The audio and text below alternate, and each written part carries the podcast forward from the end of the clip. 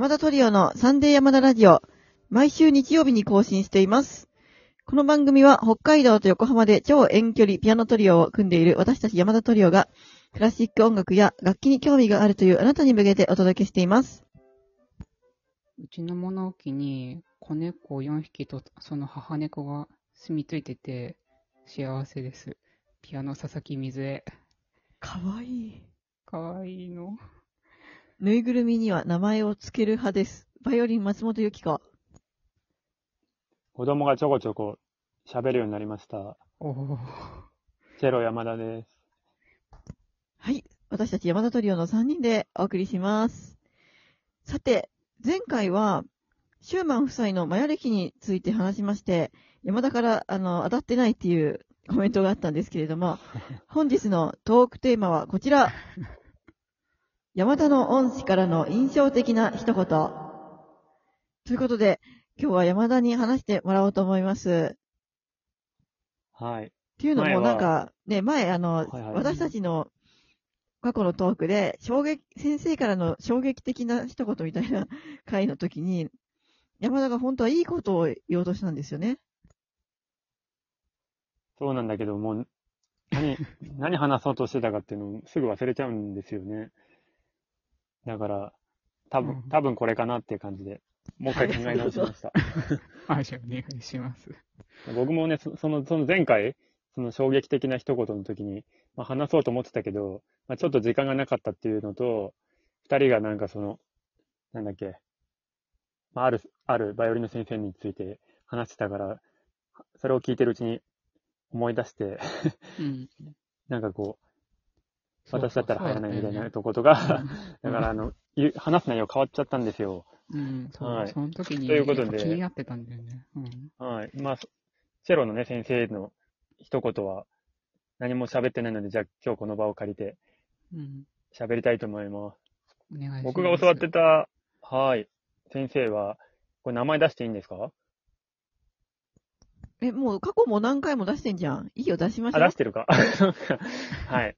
あの、まあ、スイスに住んでいる、あの、林峰夫先生っていう先生に音楽院時代に習っていたんですけど、まあ、最初に、こう、入る前にですね、まあ、普段先生、日本にいないので、えっ、と、音楽院受ける前に、一回こう、レッスンしてもらったんですよね。というか、入学試験にも先生いないので、いないっていうことが発覚したので、まあ、まあ、そのレッスンが、で、ちょっとどのぐらい弾けるかとか見られたんですけど、ああ、なるほど。っていうのもあって、まあ、そうんだねその場で先生が、そう、結局決めるのは多分、ね、まあ、受ければ誰でも入れたかもしれませんけどね。まあ、そこで弾いたら、まあ、まあ、弾けるっていうふうに言われた、言われて褒められたんですけど、入ってから、入ってからやっぱり厳しくてですね、すごいし、あの、叱られたことがたくさんありまして、厳しいですよ。で、まあ、その、ね、まあ、いなんでしょうね。結構きつい言葉で言うので、まあ、うんうん僕はあんまそういうふうに捉えないで、大原ぐらいちょっとギリギリの線だったかもしれないですよね。うん。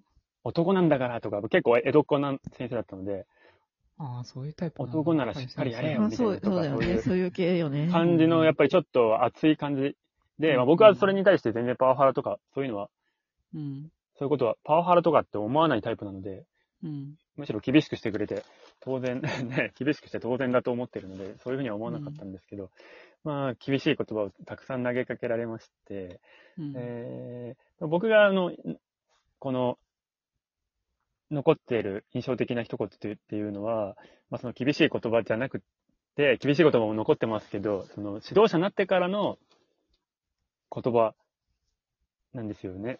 ああ、うん。そうなんだ。はいはい。まあ、チェロはね、その先生になろなろうとする人数も少ないので、えーっと、僕が入った時点で、えーっと、僕は北海道か、まあ、東京かって言われてたんですよね。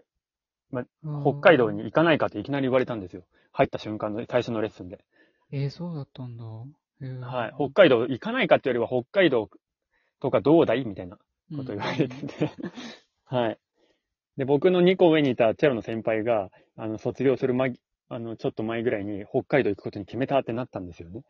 え、外国嘘はそうだよ。なったんですよ。え、九州に行った方ですか？そうですよ。一回、あの、知らなかった。僕はでもそのと、その時に北海道行く、実は北海道行くつもりなかったので、うんうん。そういう話になって、おあの北海道行くことに決めたって僕に言ってきてくれたから、あ僕内心北海道いい行くつもりなかったから、よかったなと思ったんですよね。うん、まあ、遠いしね。ね、だってね、うんそしたら九州の教室、そうそう、九州の教室がその後開いちゃったんですよ。あその、そういういきさつだったんだ。そう。だから九州の方は生徒もいるし、あの、急に教、ね、先生いなくなっちゃうことになって、っていう、引き継ぎみたいなな。るほどね。引き継ぎみたいなので優先度が高くなっちゃってたので、北海道は流れたんですよね。へーはい。そうだ、じゃあその北海道はさ、あの、あれでね、開拓民、なんて言うんですか？トンデン兵？うん。あれ、あの、トンデン兵システムじゃない、なんか普通の引き継ぎで行ったわけだ。じゃあその2個上の方は。そう。え、どういうこと？あの山田のあだからなんかちょっと特殊な、あの、派遣みたいな。あ、そうそうそうあ、でも、でもい、いいやいやいや、派遣出るとも、出る予定だったんじゃないの？そりゃ。でも九州になっちゃったからみたいな感じなのかね。そう。で、その、その2年前、2個上の先輩の前、僕が被ってない方もなんか北海道に行くかもしれないっていうえ話ーじゃあになってて、北海道ずっと待望の人だったわけじゃん。北海道は2回流れてます。うん流れてるっていうかだって何年もじゃん。そうです。だから絶望されてたみたいなんですよね。まあバイオリンのこちらにいるバイオリどっちもン先生がね知ってるから、あれだわ。そう。でしょ？で、僕、それで、まあでも、北海道はその林先生にとってすごい思い入れのある土地なんですよ。ああ、でも先まあ生も今もそう北海道でね、コンサートなさってるよね。毎年ツアー、北海道でツアーあったりとかしてたんですよね。毎年呼ばれてて。だからすごい、まあ、最近は数年に一回とかね、なかなかその企画してた人人たちもご高齢になってきて、ね、うん、こう、動けなくなってきちゃってるっていうのもあるので、うん、あの、昔はだからもう20年とか、何二十何年続けてとか、やったり、北海道の人たちが企画してハワイで演奏したりとかもしてるんですよね。リサイタルを。うんうん、っていう、ちょっと思い入れのあるところで、え思い入れのあるところの指導者を、に、あの、その、チェロの先生を送り込むっていうのは、やっぱり誰でもいいわけじゃないっていうお思いがあったようで、うん、はい。で、その、まあ、指導者になってから、あの、君にだったら、あの、っていう感じで、うん。な一言言ってくれたわけですよ。ちょっと具体的なこの、はい。その、嬉しいね。言葉は僕には。うんそれはちょっと伏せときますけど、うん。はい。いやーよかったですね。じゃあ、ね、山田の恩師からの印象的な一言っていうのは、北海道どうだいっていう、あの、こそでよろしいですかね。北海道どうだいよりも北海道に、うーん、ちょっと難しい話になりましたね。えっ、と、北海道どうだいは印象に残ってないですよ。そっか。そ その、お任せられそうねるよってそのいやあいう、そのなたしかいない信っていう頼が嬉しいってことだよね。要はそうそうそう。うん誰でもいいわけじゃないなかったんだっていうことうんうんが嬉しかったですね。はあ、素晴らしい言葉ですね。やっぱりね、そう、先生からこう特別にね、あなただけよと言ってもらえると嬉しいよね。そうだね。そうですね。はい。ということでね、ありがとうございました。ということで、えー今日もですね、お便りをですね、ラジオトークに送ってくださった、えーあ、こうまずは公式、ね、アプリから、あの、お聞きくださって、ギフトをですね、お送りくださったリスナーさんにお礼を申し上げたいと思います。ラジオネーム、まえじい様、競馬の先生様、ミルローズ様、直吉五号様、M 様、ポスデン様、モグチャロ様、ありがとうございます。ありがとうございます。ありがとうございます。えーそれからですね、お便りを、えーご紹介したいと思うんですけど、ラジオネーム、マイディ様からお便りいただいてまして、もう全部のトークにお便りをくださっていますね。ありがとうございます。ありがとうございますえまず一つは、えっ、と、前々回のクロマティックスケールの弾き方についてコンシェルジュが講義をしてくれた回になんですけど、でクロマティックスケールの弾き方参考になりましたっていうお便りと、もう一通はですねありがとうご、ざいます。うん。えっと、8月26、27日のの2日間、山田さんも参加している古楽の演奏会に行ってきました。日本の古楽界の重鎮、チロの鈴木秀美さんと、バイオリンの若松夏美さん、ワッハコレギウムジャパンのメンバー、チロの島根、なんて読むんだろう、これ。島根智文さんかなふみさん？そとお読みすればよろしいですかね。という豪華ゲストと山田さんが一緒に演奏しているのを見て大感動でした。いやー、この、そうそうたるメンバーですよね。う。そうですよ。もう古学界って、ね、秀美先生と若松先生はもう日本でトップですからね。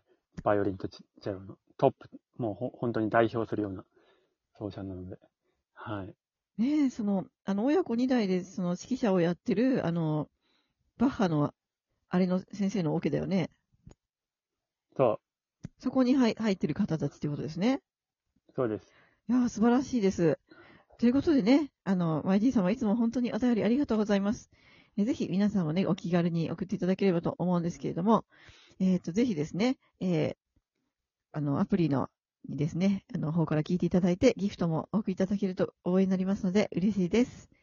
それでは、えーアプリからお聞きくださっている方は、画面の下の方にあるハートと、笑顔とネギのマークを連打してください。それでは、あなたに素敵な音楽との出会いがありますように、また来週お会いしましょう。ありがとうございました。ありがとうごありがとうございました。